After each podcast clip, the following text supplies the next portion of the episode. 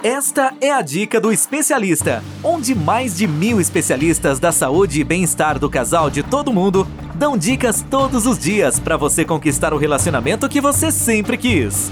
Uma produção do Instituto MM Academy. Olá, aqui é Vanessa Carvalho, tudo bem? Sou especialista da saúde e bem-estar do casal e esta é a dica do especialista. Aqui, eu e diversos especialistas da saúde e bem-estar do casal de todo mundo Damos dicas todos os dias para você conquistar o relacionamento que você sempre quis. No episódio de hoje, vou falar sobre a sexualidade e o câncer de mama. Que tal receber dicas todos os dias, ter acesso a consultas, livros, aconselhamentos e cursos gratuitos e ainda concorrer a um livro de romance hot da Amazon toda semana? Para ter acesso a tudo isso, basta participar da nossa comunidade, a comunidade One é de graça e nela você vai ter acesso a centenas de conteúdos gratuitos, além de concorrer a um livro de romance hot da Amazon toda semana. Acesse comunidadeone.site e se inscreva.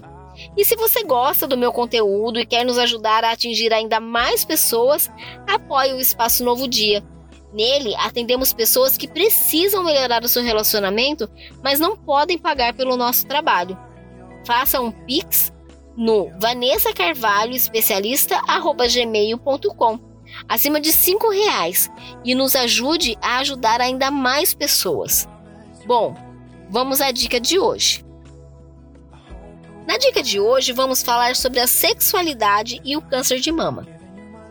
O sexo é algo inerente ao ser humano Segundo a OMS, Organização Mundial da Saúde, a sexualidade é considerada como um aspecto fundamental na qualidade de vida de qualquer ser humano. Essa dimensão é fundamental em tudo o que somos, sentimos e fazemos. A OMS considera ainda a saúde sexual como uma condição necessária para o bem-estar físico, psíquico e sociocultural. E quando nos deparamos com o cenário de câncer de mama, devemos dar uma atenção ainda mais especial à sexualidade. Cada mulher reage ao câncer de uma forma bem diferente. Cada uma recebe o diagnóstico de um jeito, cada uma reage ao tratamento de um jeito, então temos que cuidar de cada uma respeitando as suas particularidades. Mas o que podemos afirmar sem medo de errar é que não se trata somente do físico. O seu emocional está abalado e a sexualidade fica afetada.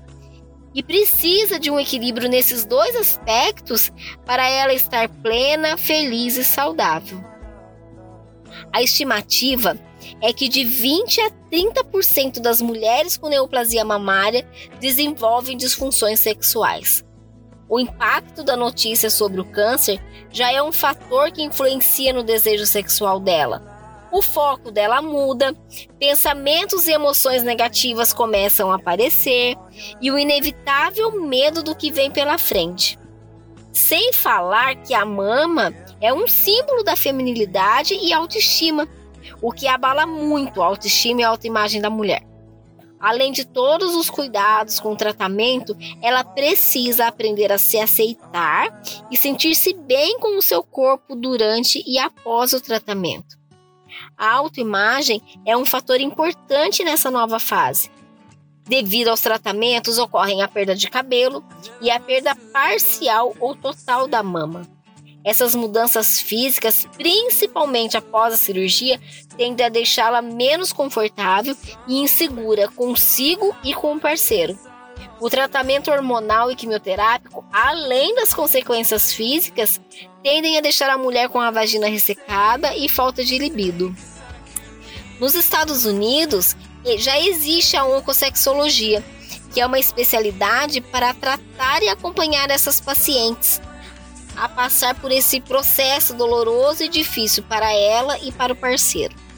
Aqui no Brasil ainda não existe nada consolidado a esse respeito, mas nós, como especialistas da saúde e bem-estar do casal, podemos ajudar essa mulher a criar mecanismos para exercer a sua sexualidade a partir dessa nova perspectiva, valorizando e mostrando que existem outras formas de prazer além da penetração e que, independente do tratamento sugerido, ela ainda é capaz de sentir prazer. O parceiro também é um fator importante e não deve ser esquecido.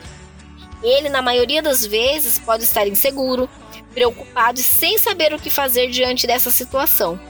Muitos não sabem como agir ou até mesmo demonstrar o seu amor e cuidado à sua parceira.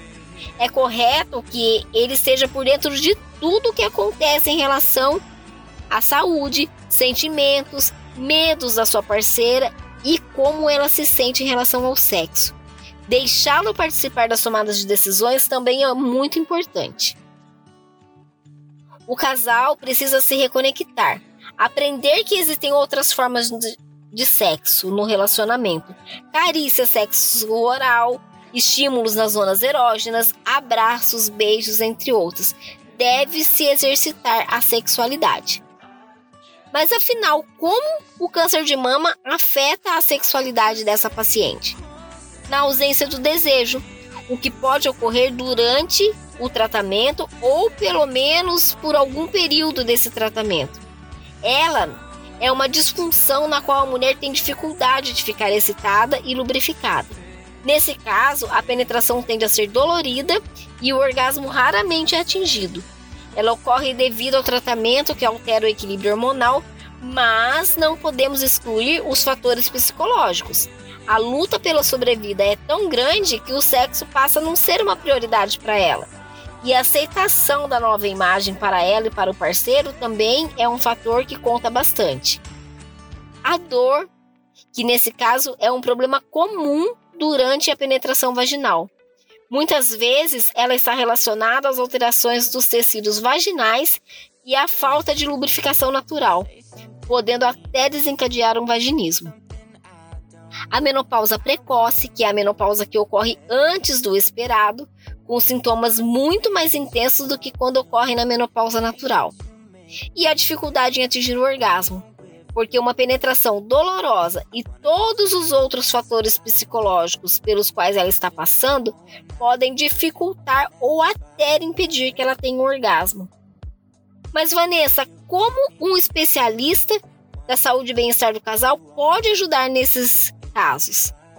Nós trabalhamos a educação sexual, os gatilhos da sexualidade, o que faz essa mulher sentir vontade de fazer sexo, a conscientização do parceiro, que é muito importante, a suplementação, a indicação de produtos estimulantes da região genital, de lubrificantes para melhorar ali, ajudar na lubrificação dela que está pouca.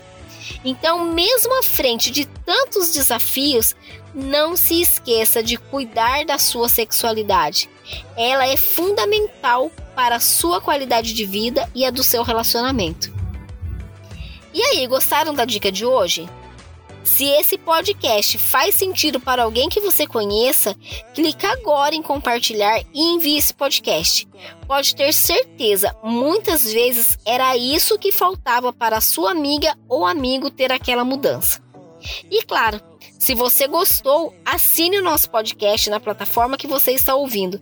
Deixe seu comentário, classifique com as estrelas. Agora no Spotify você pode classificar com estrelas. Então, se você gostou, dê suas estrelas e lembre-se que dessa forma consigo saber se o conteúdo que estou fazendo está sendo relevante para vocês e se de alguma forma ajudo vocês. E não se esqueça, se você gosta do meu conteúdo e quer nos ajudar a atingir ainda mais pessoas, apoie o Espaço Novo Dia. Nele atendemos pessoas que precisam melhorar o seu relacionamento, mas não podem pagar pelo nosso trabalho. Faça um Pix no Vanessa Carvalho Especialista gmail.com acima de cinco reais e nos ajude a ajudar ainda mais pessoas. Também me sigam no Instagram e Facebook, Vanessa Carvalho Especialista.